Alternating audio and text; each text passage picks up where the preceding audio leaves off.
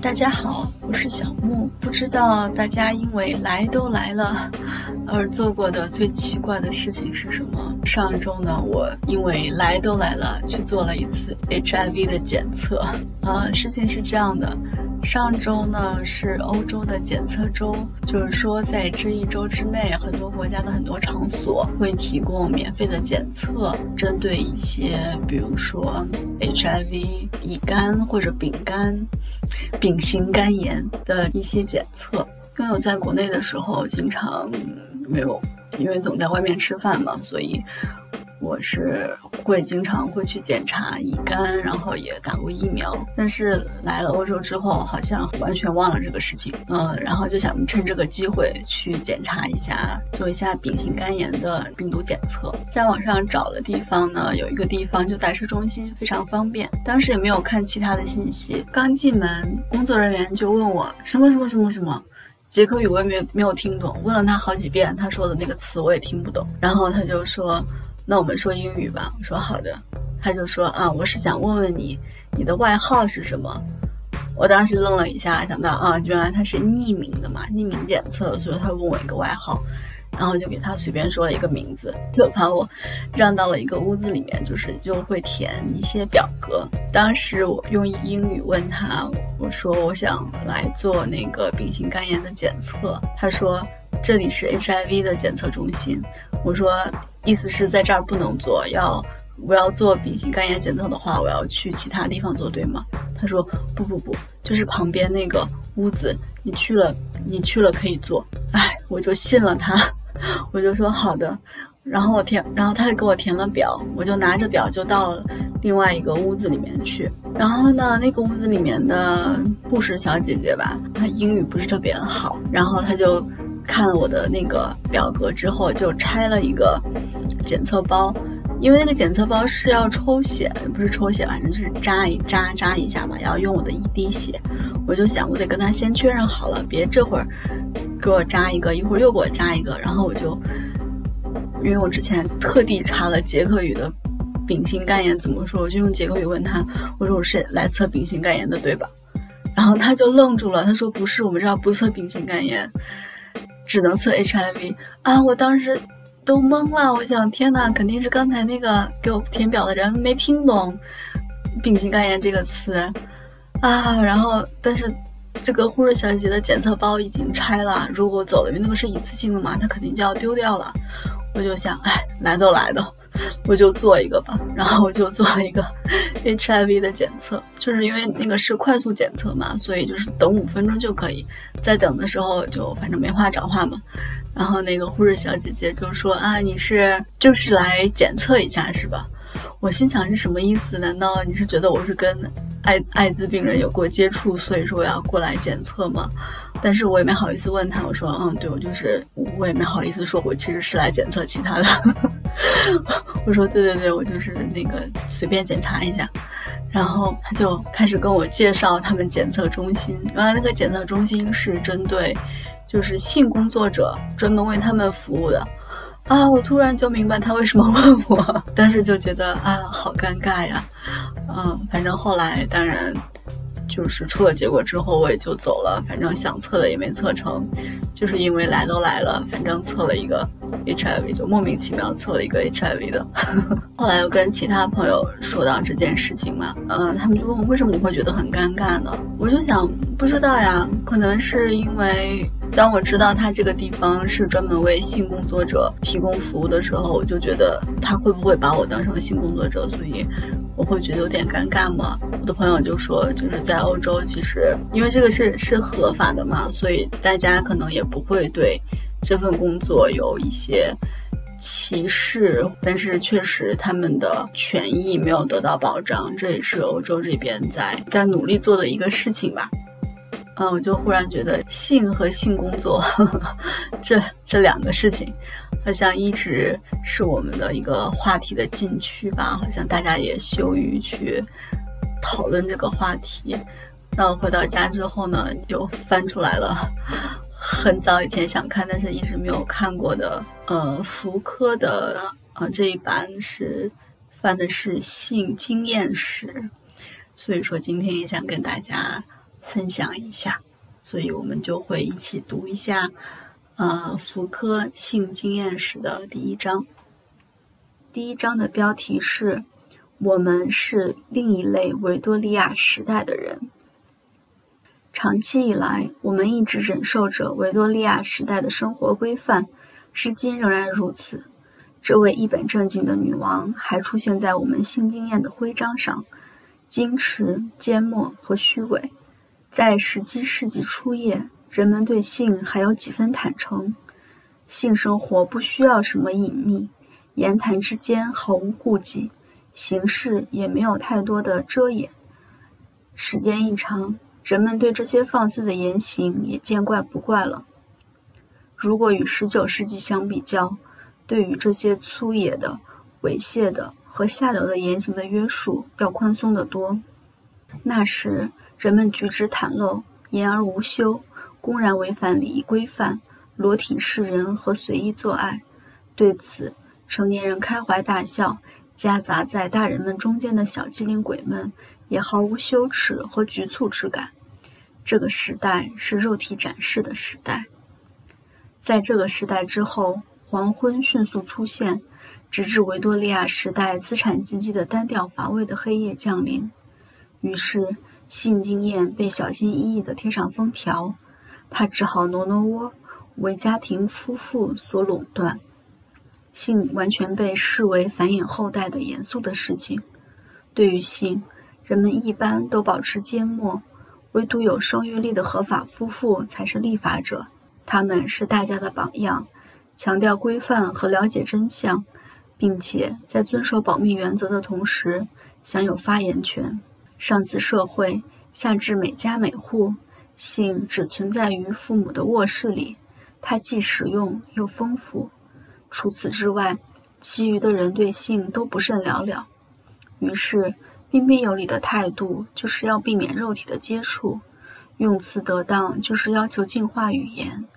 如果性无能的人一直无法生育，而且到处张扬，那么他就被视为变态的人。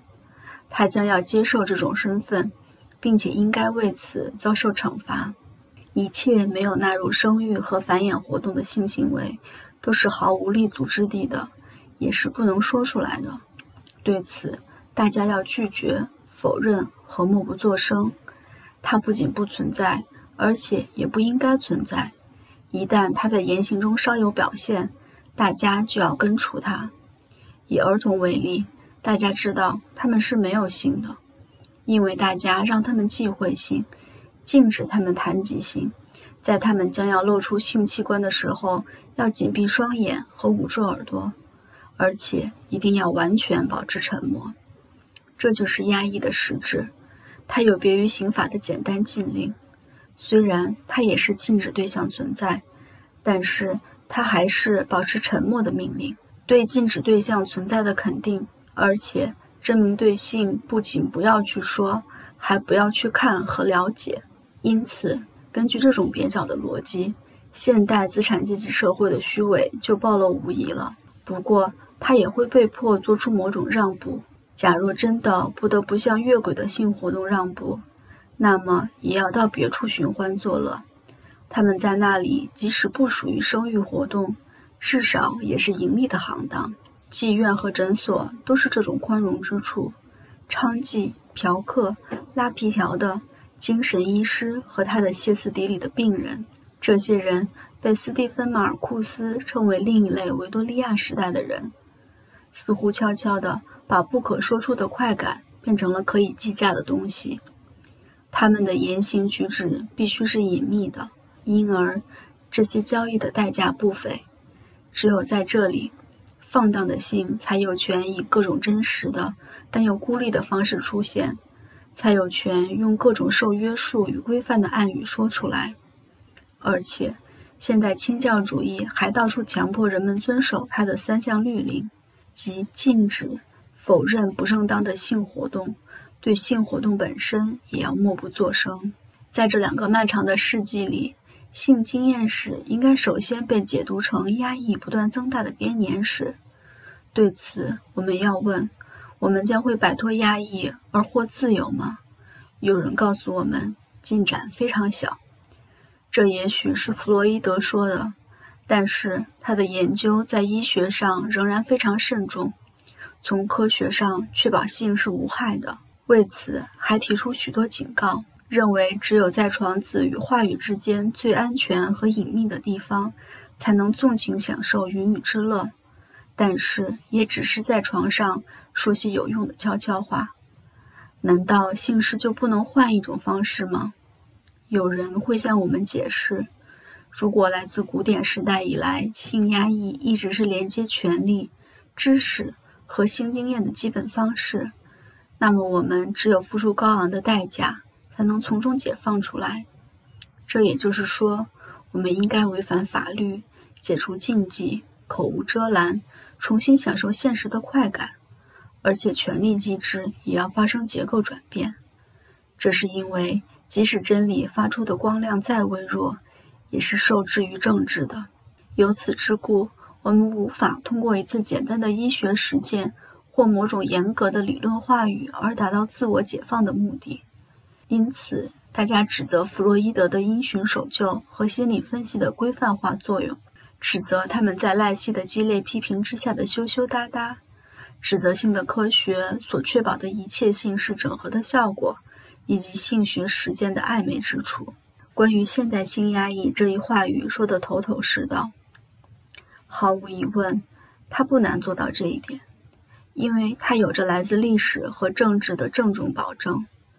在数百年的自由表达和开放之后，出现了压抑的时代。它源于17世纪，人们以此来配合资本主义的发展。它与资产阶级的秩序连为一体。性及性游戏的小小编年史，立即移入到生产方式的正统历史之中，从此不再微不足道了。于是，这就产生了一种解释原则：如果性遭到非常严格的压抑，那么这是因为它与一般的紧张劳动不相容。当人们系统的使用劳动力时，除了为自身的繁衍需要最低限度的快感外，人们可能会容忍劳动力。为各种快感而浪费精力吗？也许，性及其结果不容易被了解，但是由此形成的对他们的压抑却是易于分析的。性的动机、性自由的动机，还有人们获得性知识和有权讨论性的动机，其正当性是与政治动机的正当性联系在一起的。性本身是属于未来的。也许多疑的人会问。为了竭力维护性的历史而设置这么多预防措施，这是否还带有各种古老的羞耻心的痕迹？好像是为了这一话语能够被掌握或接受，必须先有这些重要的关系。但是，用压抑来说明性与权力的关系，也许另有让我们非常满意的原因，即对说话者有益。如果性受到压抑，也就是说性被禁止。性是虚无的，对性要保持沉默。那么，谈论性及其压抑的唯一事实，就是一种故意的犯禁行为。谁这样谈及性，他就站到了权力之外的某一位置上了。他扰乱了法律，预见到一点未来的自由。今天，大家就是以这种庄重的态度来谈论性的。当最早的人口学家和19世纪的精神病学家需要提起性时，他们认为自己必须为让读者们关注如此低级无聊的主题而道歉。几十年来，我们也是不装腔作势一番是不会谈论性的。因此，我们意识到这是在冒犯现实的秩序，也知道说话的语气是有颠覆性的，而且隐含着逃避现在。召唤未来早日到来的热情，这样反抗自由承诺和下一个奉行不同法律的时代，这些东西就轻易地进入了这一关于性压抑的话语之中。在此，我们还发现某些古老预言的传统作用的现代反响：明天性就会变好了，这是因为我们肯定了这一压抑。所以，我们还可以小心地让由于担心成为笑料或历史的严酷性而妨碍我们中大部分人接近的目标共存，即让革命与幸福，或者革命与另一个更好的肉体，或者革命与快感共存。这样就可以与性力唱反调，说出真相和享受快乐，把觉悟、解放和多种快感联系起来，在坚持话语中认知的热情、改变法律的意愿和理想的乐园之间相互结合。毫无疑问，这促使我们坚持根据压抑来谈论性。它也许说明了我们赋予一切性话语。和细心倾听那些力图取消性话语影响的人的这一简单事实的商业价值。首先，在我们的文明中，倾听他人吐露性秘密的工作人员是要收取报酬的，这在世界上是独一无二的。好像谈性的愿望和大家想要性的兴趣，已经大大超出了倾听的各种可能性。某些人已经把他们的耳朵出租了，但是我以为。比经济影响更为本质的是我们时代的话语存在，其中性、真相的展现、世界法律的颠覆、另一个时代的宣誓和对一种最大幸福的承诺连成一体。今天，性成了这个在西方十分熟悉和重要的古老的说教形式的支柱，一个庞大的性说教，它拥有眼光敏锐的神学家和通俗的语言。数十年来渗透到我们的社会之中，他批评古代的秩序，揭露虚伪，歌颂直接的和实在的权利。他让人们向往另一种城市。让我们想一想方济各派。我们想知道他怎样能够让长期伴随革命规划的激情和虔诚，在西方工业社会中转移到性上。因此，被压抑的性观念不仅是理论问题。对，只是在忙忙碌碌的和精打细算的虚伪的资产阶级时代才被驯服的性经验的肯定，是在对旨在说出性真相、改变现实中的性结构、颠覆支配性的法律和改变性的未来的话语的夸大成双成对的。压抑的内容和说教的形式相互传递和加强。说性没有被压抑，或者说性与权力的关系不是压抑关系。可能只是一种贫乏的悖论，这不仅损害了一个广为接受的观点，而且还是与支持这一观点的整个经济与所有话语利益相反对的。我想从这一点出发，确定一系列历史的分析。本书既是他们的导言，也是第一个粗略的研究，确定几个富有意义的历史时刻，勾勒出某些理论问题。总之，他探讨的是一个多世纪以来，因为虚伪而受到大肆抨击的社会。这个社会喋喋不休地谈论他的缄默，不厌其烦地细说他没有说出的话，揭露他施加的权利，许诺要从让自己运转起来的法律中解放出来。我不仅想完整地考察一下这些话语，而且还要引导他们的意愿和支持他们的战略意向。我要提出的问题不是为什么我们受到压抑，而是当我们说我们受到压抑时，为什么会带有那么多反对刚刚过去的时代、反对现在和反对我们自己的激情和怨恨呢？我们究竟通过什么螺旋形的过程，最终肯定性被否定，公开指出我们隐匿了性和说我们闭口不谈性，同时。又用清楚无误的语言说出了性，力图让大家在其赤裸裸的现实中看清性，以及在性权利及其后果的实证性中肯定它呢？当然，我们完全可以合法的追问：为什么我们长久以来会把性与罪恶联系在一起呢？还有，我们必须知道这种结合是如何发生的。必须避免未经充分准备就笼统地得出性已经被禁止的结论。我们还要追问：为什么我们今天会对以往犯下的性罪恶感到内疚呢？我们是通过什么途径而在性方面行为失当呢？西方文明十分独特之处就在于它长久以来一直到今天仍然有着反对性的罪恶。这难道是滥用权力的结果吗？这一变动又是怎样发生的呢？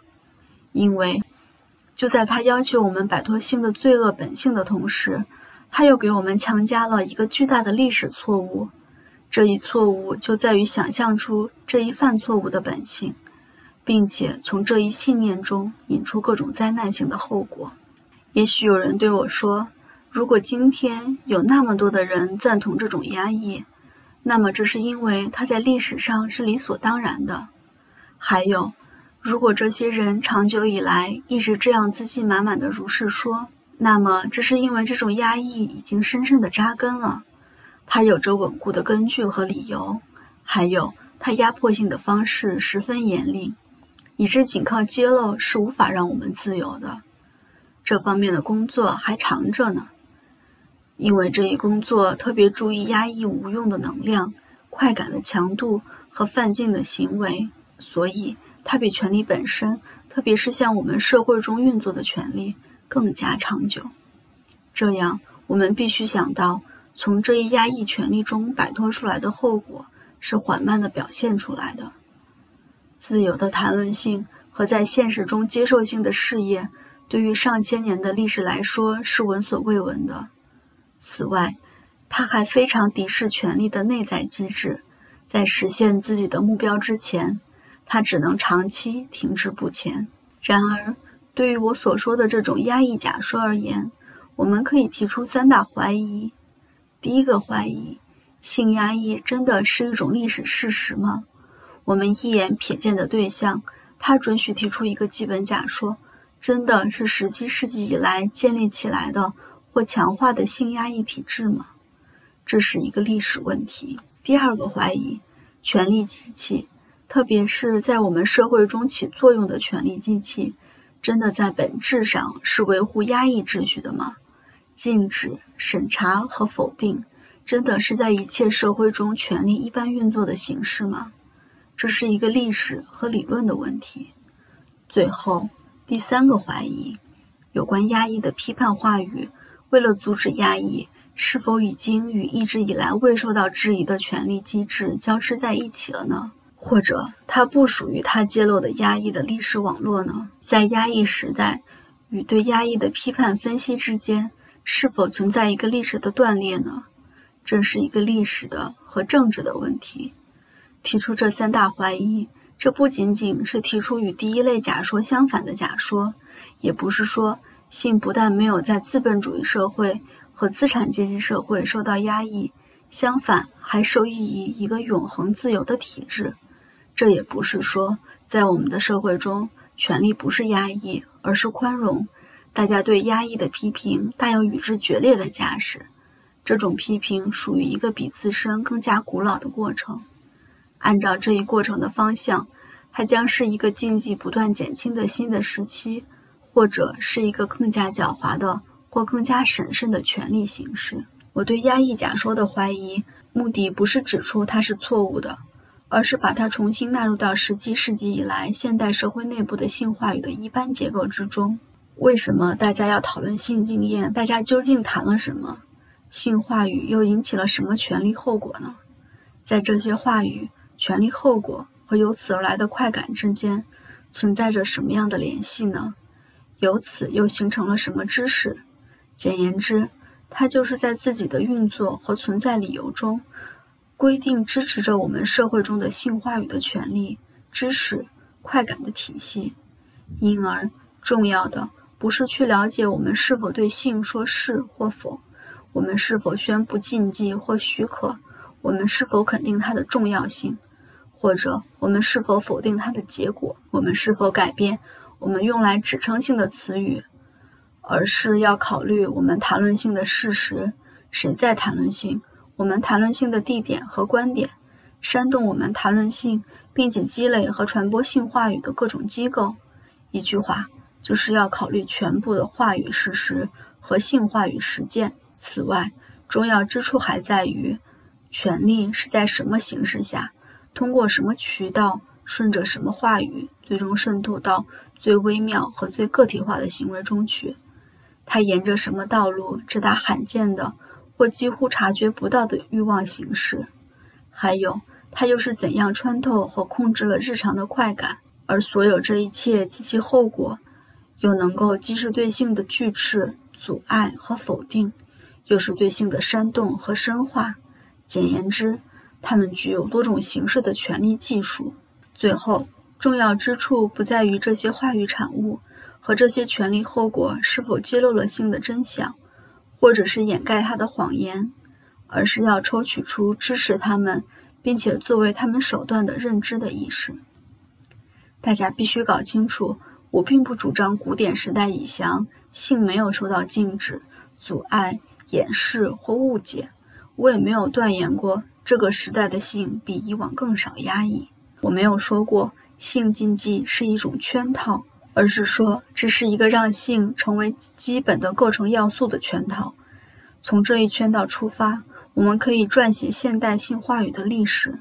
所有这些被压抑的假说，装进一个只说不的庞大的中央机制之中的否定因素，禁止、拒斥、审查和否定，都只是在无法还原自身的话语事件、权力技术和认识意识中发挥局部的和策略的作用的各种片段。